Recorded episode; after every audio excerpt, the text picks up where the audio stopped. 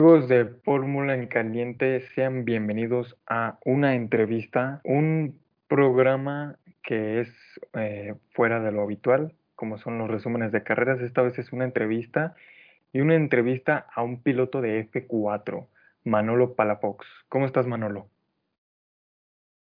Bien, Emiliano, ¿bien? ¿Y tú? Bien, también aquí para Ah, qué- conversar a gusto, ¿no? Pues vamos iniciando por tu infancia, güey. A ver, ¿tú de, de dónde agarraste la pasión por, es- por este deporte, por el deporte motor?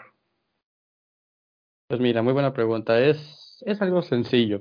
Este, yo lo agarré principalmente porque yo empecé con el gusto al, al deporte motor a los cinco años, más o menos. Lo recuerdo perfectamente. La primera carrera de Fórmula 1 que vi fue el Gran Premio de Italia de 2009, en esa temporada donde Brown GP ganó de la mano de Jenson Button y de Rubens Barrichello. Y pues bueno, yo la, yo ya los conocía porque en ese entonces vivía en España. Y pues ahí, pues tú como bien sabrás, la pasión por Fernando Alonso es, es de otro nivel. Y pues yo, mis tíos, mis, mi mamá y todos pues ya me impulsaron, ¿no? De que, ah, pues la Fórmula 1 y gran deporte. Y me llamaba atención y principalmente porque la película que marcó mi infancia fue Cars, si la conoces, ¿no? De Rayo McQueen. Sí, claro. Sí, yo esa película marcó mi infancia, o sea, yo la podía ver cinco veces al día y no me cansaba. Y se la pedía a mi mamá, yo con tres años o, algo así, pues eso ya me había enganchado al deporte. Pero ya con todo lo de Fernando Alonso o el movimiento aloncista que había en España, pues ya eso me terminó de enganchar al 100. Y pues ya, ahí me fui agarrando el gusto y ya, yo viendo la, la Fórmula 1, 11 temporadas ininterrumpidas.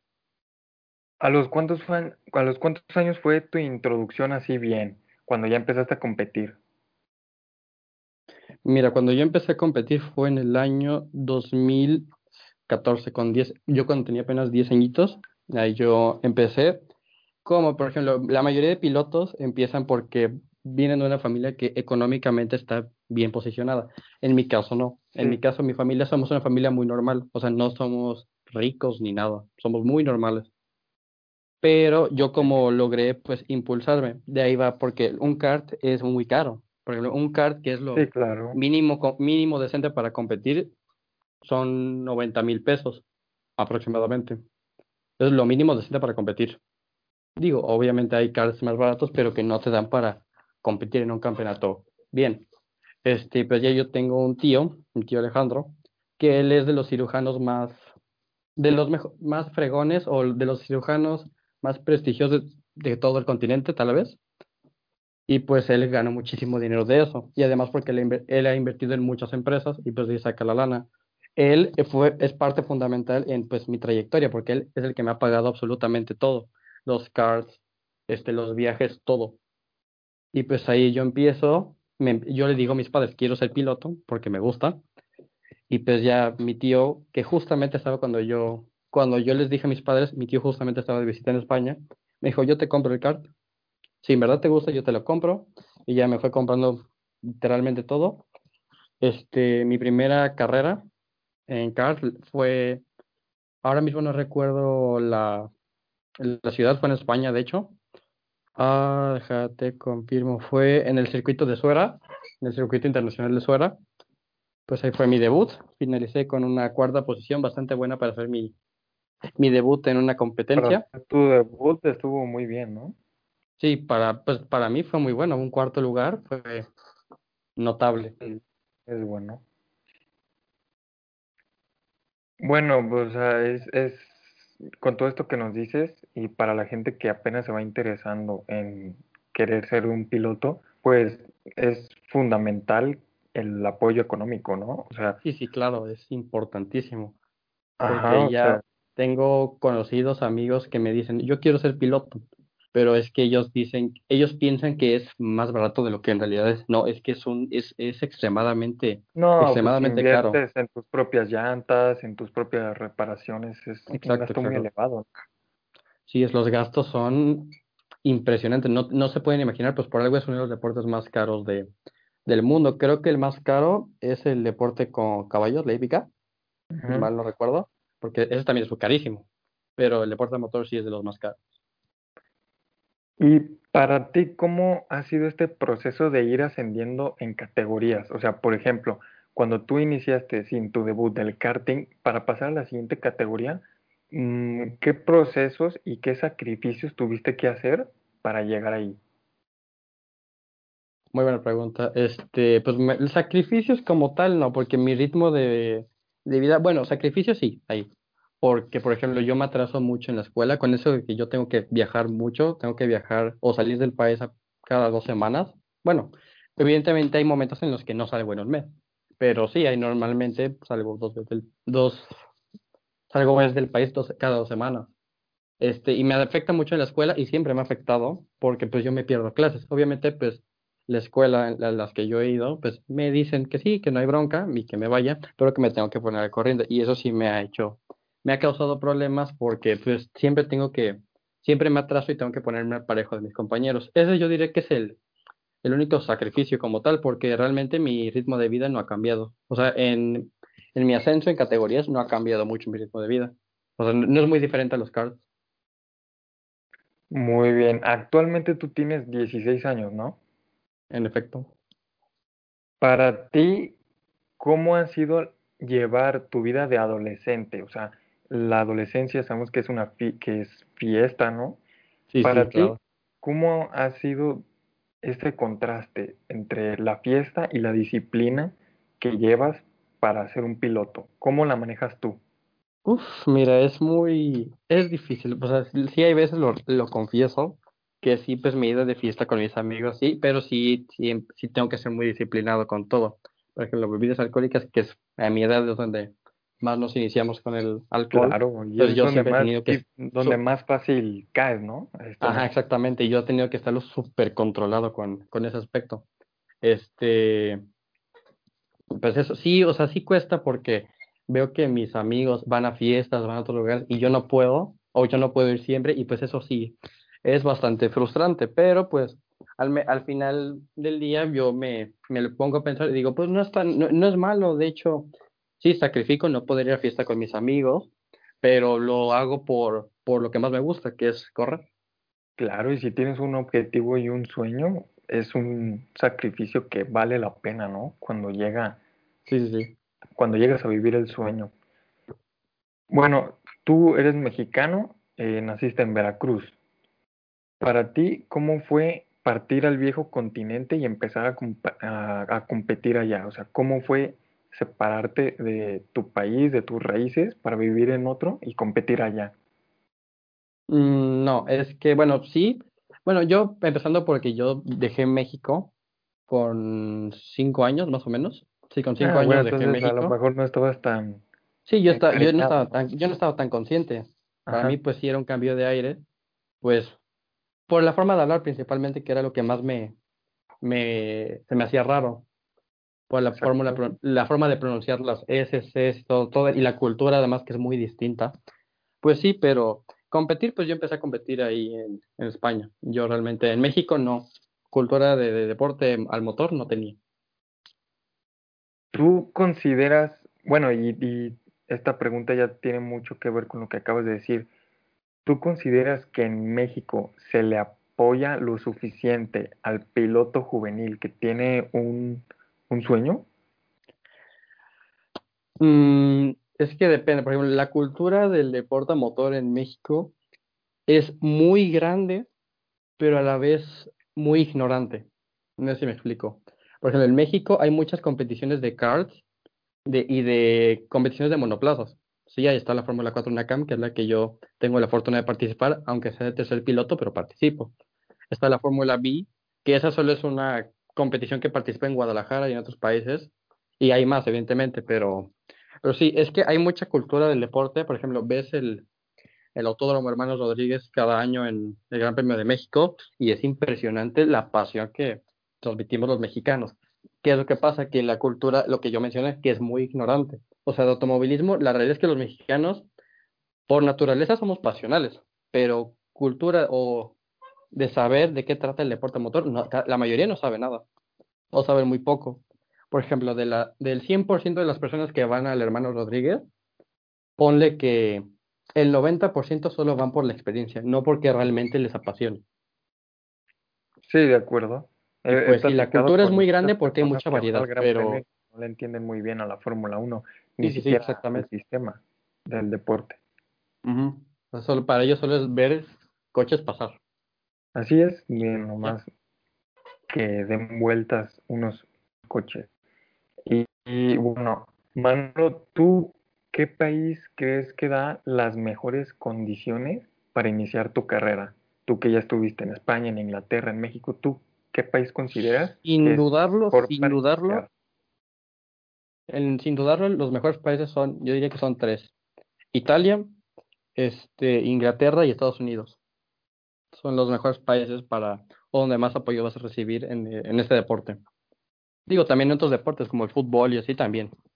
Pero en el deporte de motor, Estados Unidos, Italia e Inglaterra son los que más apoyo te van a dar. Más por, por la, la, cantidad de circuitos que hay para todos los niveles. Karts, monoplazas, Fórmula 1, lo que quieras. Y en Estados Unidos hay demasiadas categorías. Está la Indy, que también es, es un, una categoría que se consume a nivel mundial. Pues en Estados Unidos hay, sí hay mucho consumo del, del deporte motor. Sí, claro, y es la diferencia con México, es el contraste que en Estados Unidos la cultura del deporte motor es grande. Es grande, pero no es ignorante. O sea, la mayoría de personas que sí van a las carreras en, Estados Unidos, sí, la mayor, o sea, ponle que del 100% que, de las personas que vayan a, a las 500 millas de Indianápolis, yo diría que son 50-50. 50 de los que sí saben, 50 de los que no saben. No, y además vemos el, los, los óvalos de, de NASCAR, como son casi hechos como un estadio allá que, que en, que en Estados Unidos están acostumbrados a hacer eh, estos centros de espectáculos masivos, los vemos con, con estadios de, de béisbol, de, de, la NFL, de fútbol, soccer, aún no, creo que aún, no se consolida ese deporte ahí, pero el deporte motor es muy consolidado y vemos estos óvalos que parecen estadios ya de, de unas tribunas enormes, porque allá sí consumen demasiado la NASCAR. Sí, sí, sí, no, la NASCAR, la Indy son, pues, es impresionante cómo llenan todo el, el circuito, lo llenan y lo, y lo dejan saturado, es impresionante. Y eso pues sí da gusto ver que haya una pasión grande, aunque sea en el país vecino. Sí, y además aquí lo tenemos cerca, ¿no? El, el país vecino, como dices. Cuando, cuando estás compitiendo en categorías inferiores, para ti, ¿qué es lo más complicado a lo que tú te sometes en cuanto a competencia? O sea, ¿cómo es tu relación con tus compañeros contra cuando vas en la pista, o sea, contra los tus rivales? Eh, ¿Has tenido percances ya sea dentro o fuera de la pista? ¿Tú cómo controlas esto? Muy buena pregunta. Eh, pues mira, yo sí he tenido mis percances en pista, en karts principalmente porque en monoplazas pues no tengo mucha experiencia. Yo mi primer monoplaza que probé en toda mi vida fue un Formula Student, que no me gusta llamarlo monoplaza como tal, porque el Formula Student es la respuesta a la fusión entre un kart y un monoplaza. Es un coche que no se corre en circuito, como tal se corre en un cartódromo. Pero bueno, es, este, sí, yo en karts principalmente, más porque en monoplazas no tengo mucha experiencia, más bien no he participado en ninguna carrera de monoplazas, más que en test que he hecho, pero en karts sí he tenido mis piques. Y más porque yo, mi estilo de conducción, pues no estoy muy orgulloso de decirlo, pero yo soy muy agresivo en pista. Soy, y, soy, soy, rencoroso. Yo, por ejemplo, me dan un toquecito y yo me, me, da, me da mucha rabia, me da ira y ya solo me saca de pista, me reincorporo, doy lo máximo de mí para alcanzar a ese güey o a la persona que me ha tocado y regresárselo con más intensidad, porque yo soy muy agresivo. También a la hora de tratar de adelantar, yo enseño el, enseñaba el kart y llevaba el coche al límite. Ya de hecho tuve varios accidentes que, pues, por ejemplo, en uno acabé en el hospital, que fue que me disloqué la, el hombro, creo, sí creo que era, sí, me disloqué el hombro porque se volteó el kart literal por... Fue culpa de los dos pilotos que estuvimos involucrados, que pues sí, fue en una curva muy cerrada. Yo quise tomar el interior pero él se me cerró mucho, él no me dejó espacio, pues ya, él pues no le pasó gran cosa, pero yo acabé volteando y ahí me disloqué el hombro, pues ya al hospital. Pero sí, yo, y también he tenido piques de que, eh, ¿cómo decirlo? ya fuera de los cards, reclamarle a alguien o decirle de hacerse de palabras, vaya, y es lo normal, realmente, pero sí, reconozco que soy muy en todos los deportes, ¿eh? Sí, en todos los deportes. Y hablando de, de costos, o sea, por la gente que se está interesando en, meterse, tú eh, ya, ya sea como ah, tú acabas de decir sobre un accidente, este, sobre llantas, eh, como qué precio le pondrías para cubrir todos esos gastos cuando tienes un accidente y cuando a ti te faltan llantas? Mm, buena pregunta. En costos de accidentes, pues mira, varía, ese dato no te lo podría dar algo muy preciso, pero obviamente depende del vehículo que estás manejando. Pero por ejemplo, un kart, los daños no son muy caros por el material del que está hecho el kart y cómo son las piezas del kart, no es muy caro reparar un kart, por ejemplo. Por ejemplo, yo que yo recuerde, por ejemplo, yo cuando choqué mi, un Fórmula B, este, yo recuerdo que me reclamaron, pero a morir, porque la reparación iba a ser muy cara, porque desmadré el coche, pero no fue culpa mía. Este, y el kart nunca recuerdo que me hayan reclamado algo por el tema económico. Así que yo no te sabré decir un costo exacto de cuánto cuesta reparar un kart, pero no es caro. No, no, no es para nada caro. obviamente, seguramente alguna persona se habrá dado un accidente que destroce el kart y que lo haya partido en dos. Alguno habrá. Pero al menos yo los que me ha tocado, este, en los que me ha tocado estar involucrados, no son muy caros. Son, para el deporte que es, es muy accesible. ¿Y en llantas cuánto hay que invertirle? Pues depende. Este, es que depende cómo tú manejes tu, tu trayectoria en karts. Por ejemplo, si tú tienes tu, tu propio equipo, evidentemente es más caro. Pero si tú corres para un equipo, el, el costo pues, ya depende más del equipo. Pero las llantas, mm, yo diría que un juego de llantas más o menos para que te dure para unas tres carreras no debe superar los que te gustan los 1.500 dólares aproximadamente, lo que serían como unos 30 mil pesos. Ajá. Pues sí, los caps no son tan caros, o sea, para el deporte que es, no es tan caro. Ajá. Muy bien. ¿Y alguna vez tú en pista, así como ya nos acabas de comentar que tiene, que tuviste un accidente que te lesionó, ¿alguna vez has tenido algún accidente que sí haya puesto en riesgo tu vida? O que tú mismo si te hayas preocupado o cuestionado y decir, oye, creo que estoy arriesgando demasiado en este deporte. Mm, accidentes donde, mira, yo accidentes que en los que haya temido por mi vida, este, no, realmente no. Y mira, porque yo sé, porque eso es una frase muy quemada por todo el mundo, pero sí que si yo me mato en pista, pues mira, me moriré feliz. Pero no, en ningún momento he tenido miedo por mi vida, en, ningún accidente. Solo en uno llegué a temer por la vida de otro, no por la mía. En un accidente que va de la mano por mi excesiva agresividad en pista, que fue una maniobra muy parecida, no sé si recordarás, la famosa, el famoso tapón que le hizo Kevin Magnus en la Pierre Gasly en el Gran Premio de Azerbaiyán 2018, que casi lo mata porque lo, lo manda al muro. Conmigo fue igual que yo me quise defender de más, casi lo mando al muro y él salió volando. Su kart quedó partido y yo cuando volteé a ver, sí me preocupé mucho. Yo seguí en pista, pero sí me preocupé mucho. O sea, ya cuando acabó la carrera, que esa carrera la acabé creo que octavo, sí me fui corriendo a, saber, a buscar informes, o saber qué onda con el piloto, sí me preocupé. Es, un compañero de, sí, es un compañero de profesión y pues te vas a preocupar obviamente. Y más si estás tú involucrado. Sí, yo estoy involucrado y ahí sí, pues sí me, me dieron mi respectiva sanción. Me dieron una sanción, una multa económica a mí y a, y a mi equipo pero bueno, al menos él acabó en el hospital, pero sí, yo, accidentes en los que yo temí por mi vida, nunca, pero donde yo estoy involucrado con otra persona, sí, por ese accidente que te digo. Ay, ojalá nunca te pase, porque es, es una angustia horrible. ya sea para tu familia o para tus compañeros de, de, de pista. Eh, para ti, al ir escalando en categorías, o sea, sabemos que ahorita estás en F4 y ahorita vamos con ese tema, pero desde la primera, ¿tú qué crees que haya sido el factor más importante? Sabemos que el talento tiene que ver muchísimo, pero mm, de porcentaje 50-50, ¿tú qué crees que sea? ¿Económico o talento? 50% económico, 50% talento. Es que, de, mira, ¿Cómo eso- eso- tener esa balanza?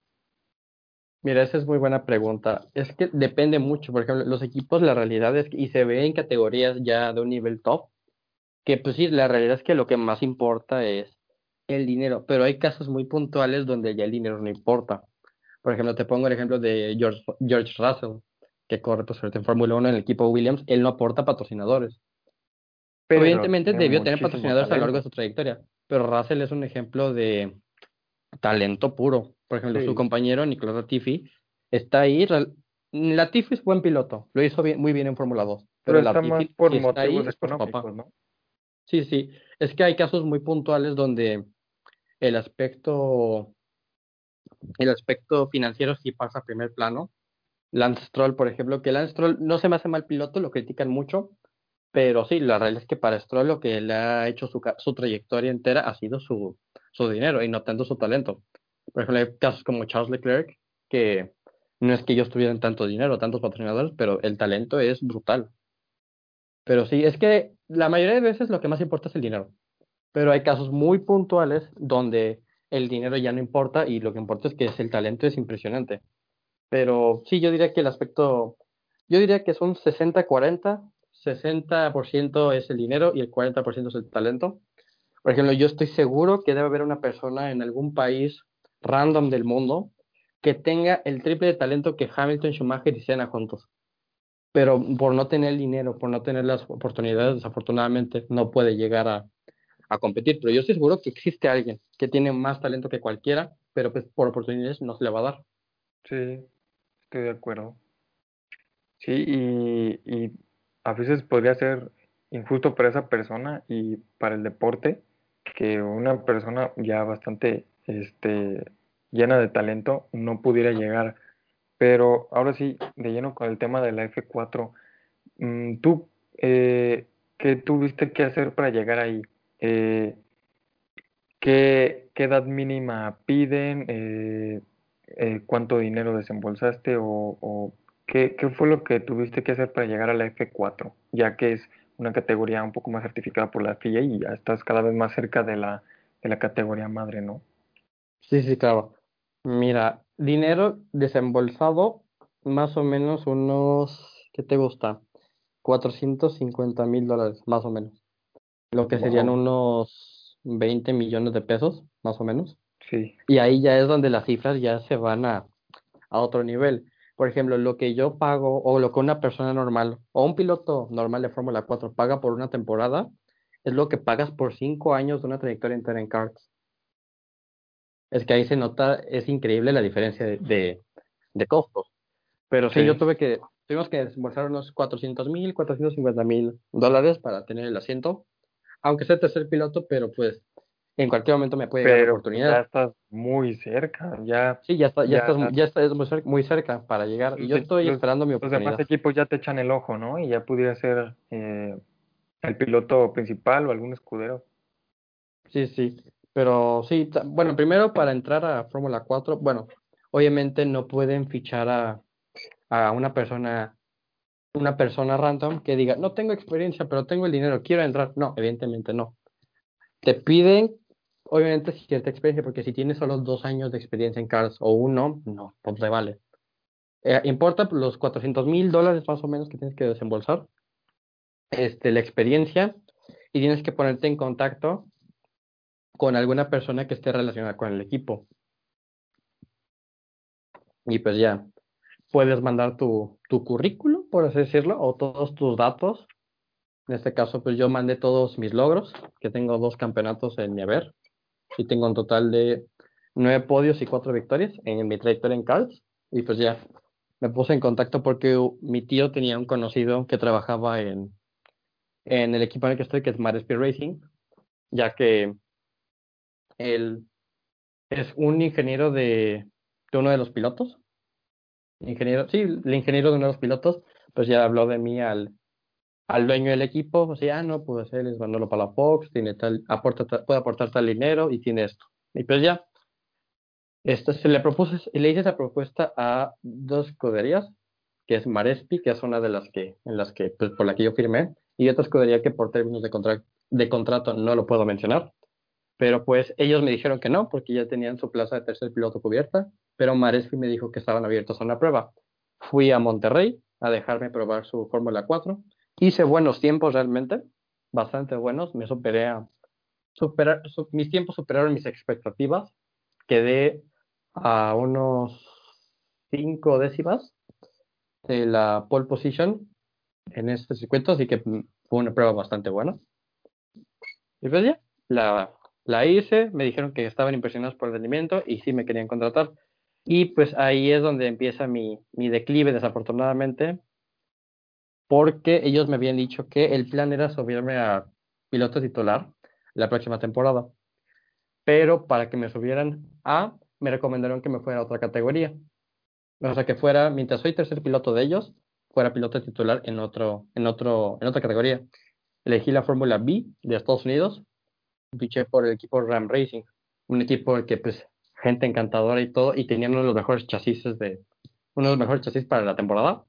Ya firmé por ellos, pero pues por temas económicos, por lo mismo de que este deporte es carísimo, tuve que dejar el equipo, solo participé en una carrera, que ni era carrera del campeonato, era una carrera de exhibición en el Mid Ohio Sports Car Course en Estados Unidos.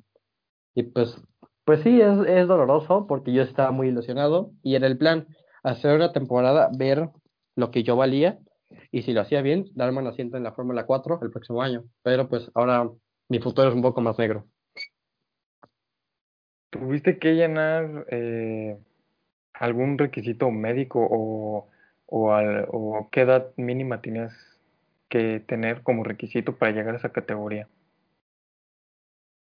Edad mínima, Ah, según yo, por lo que tengo entendido, son 14 años.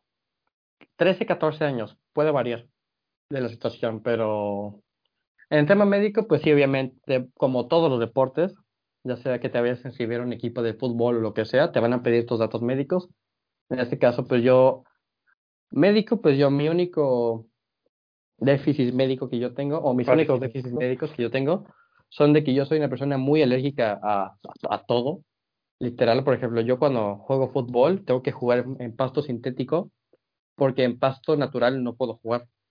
Me empiezo a inflamar, la piel se me inflama, por ejemplo. También a otras, este, ¿cómo decirlo? A otros alimentos como el cacahuate y la fresa soy alérgico. Y, y, pues, y también porque mi, tengo una condición física que es un poco extraña, que es una virtud para mí, que es que mis articulaciones son extremadamente flexibles, muy, muy flexibles. Y es una ventaja porque me da mucha movilidad, pero la desventaja es que eso hace que mis articulaciones sean muy frágiles. O sea, literal, me das un empujón, se me, puedo dislocar o algo, soy muy frágil. Es mis únicos déficits médicos, pero sí, realmente lo que te piden es que seas una persona sana. Sí. Y te hacen estudios, te hacen, pues quieren ver tu físico y todo, y pues sí, realmente en términos físicos y más bien en el automovilismo no, no es muy exigente. Por ejemplo, tú puedes ser una persona gordita o llenita y puedes tener cabida en el automovilismo. obviamente para los karts, ahí sí tienes que tener un físico, un físico muy, tienes que ser alguien muy delgado y tienes que ser una persona de, de estatura no muy alta. De hecho, esa fue la principal razón por la que yo... Sí, para adaptarte más fácil a los monoplazas, ¿no? Los monoplazas no tanto, más bien para los karts, que es donde ahí sí el físico importa mucho. No, el monoplaza no, por ejemplo, yo soy una persona muy alta. Yo mido 1,86. Wow, y apenas tienes 16 años. Y peso 82 kilos. Y pues para los y el año pasado yo pues tenía medía como un 80 y pesaba menos evidentemente. Y tuve que dejar los karts porque a la hora de que yo tomaba las curvas ya me era imposible y ya era muy muy difícil. Yo, por ejemplo, los pilotos los ves y son personas muy, muy delgadas y todo. Yo no soy una persona, soy, soy delgado. No soy muy delgado como piloto, pero soy aliado, soy como un Valtteri Bottas. Hmm. Estoy en esa, en esa Sí. línea. Bueno, Manolo, y para ti ahora, ¿qué es lo que sigue en tu carrera como formación para ser un piloto? ¿Tienes que eh, pasar por algún proceso complejo para llegar a Fórmula 3, Fórmula 2 y después la categoría madre? ¿Qué es lo que sigue para ti en tu carrera para formarte? Pues bueno, lo que sigue para mí es, bueno, ahora mismo porque como mi situación en la Fórmula 4 en la CAM es muy compleja y de que ya es de por sí mi, mi tío que es mi, el que me paga toda mi, mi carrera, el que sí, me mantiene básicamente en el deporte motor, ya no puede desembolsar mucho más dinero. Por lo tanto, en Fórmula 4, a menos que ocurra el milagro, yo no quiero continuar para la próxima temporada. ¿Cuál es el plan? Estamos pensando en, bueno, al menos tenemos planeado irnos a la, a la Copa Clio, que es un campeonato en España, que son con coches Renault Clio. Es una, es una competencia que pues es buena, es de buen nivel y que no es muy cara. Y ya en caso de que pues no se dé la, de que no se pueda ir, ya irnos a otros países en Europa eh, a probar, tenemos planeado a ver si podemos entrar a la Fórmula Renault 3.5, que es un coche que yo probé hace unas semanas, que es el mejor coche que yo he conducido en mi vida. Es una delicia eh, correr en ese coche. Y pues bueno, son mis planes, que es irnos a la Copa Clio y si no se da, pues probar suerte en la en la en la Fórmula Renault 3.5. Manolo, de verdad deseo mucho que sí cumplas estos objetivos porque todos los mexicanos queremos ver más eh, mexicanos como tú que se están atreviendo a, a todos estos desafíos que son muy difíciles, por lo que nos comentas, la, la fiesta, que estás en la plena edad, eh, lo económico, eh, las injusticias, como dices, de, de algunos equipos.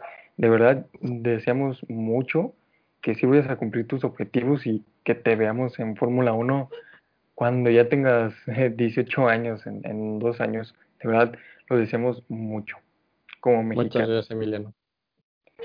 Y bueno, Manolo, sería todo. Eh, muchas gracias por darnos esta entrevista. Nos sirve muchísimo para, para informarnos de qué se necesita para ser un piloto juvenil como lo eres tú. Y pues nada, te deseo el mayor de los éxitos. Ojalá cumplas tus objetivos pronto y encuentres un lugar para la próxima temporada. Muchísimas gracias, Emiliano. Y, y sí, muchas gracias por, por darme la oportunidad de, pues sí, de aclarar todas las dudas que la mayoría de personas tienen, porque la realidad es que muchas cosas de este deporte no se conocen, No. de todo Y- lo que requiere para entrar y todo, sí. Y pues es un placer estar aquí. Y, y muchas veces a veces el dinero es como un tabú, ¿no? Pero Sí, pues, claro, hay- claro. es algo que hay que hablar, es algo que hay que saber si Sí, estás sí. interesado. Bueno, pues muchas gracias Manolo nuevamente y amigos de Fórmula en Caliente, esta fue la entrevista a Manolo Palafox, piloto de F4. Gracias Manolo. Gracias a ti.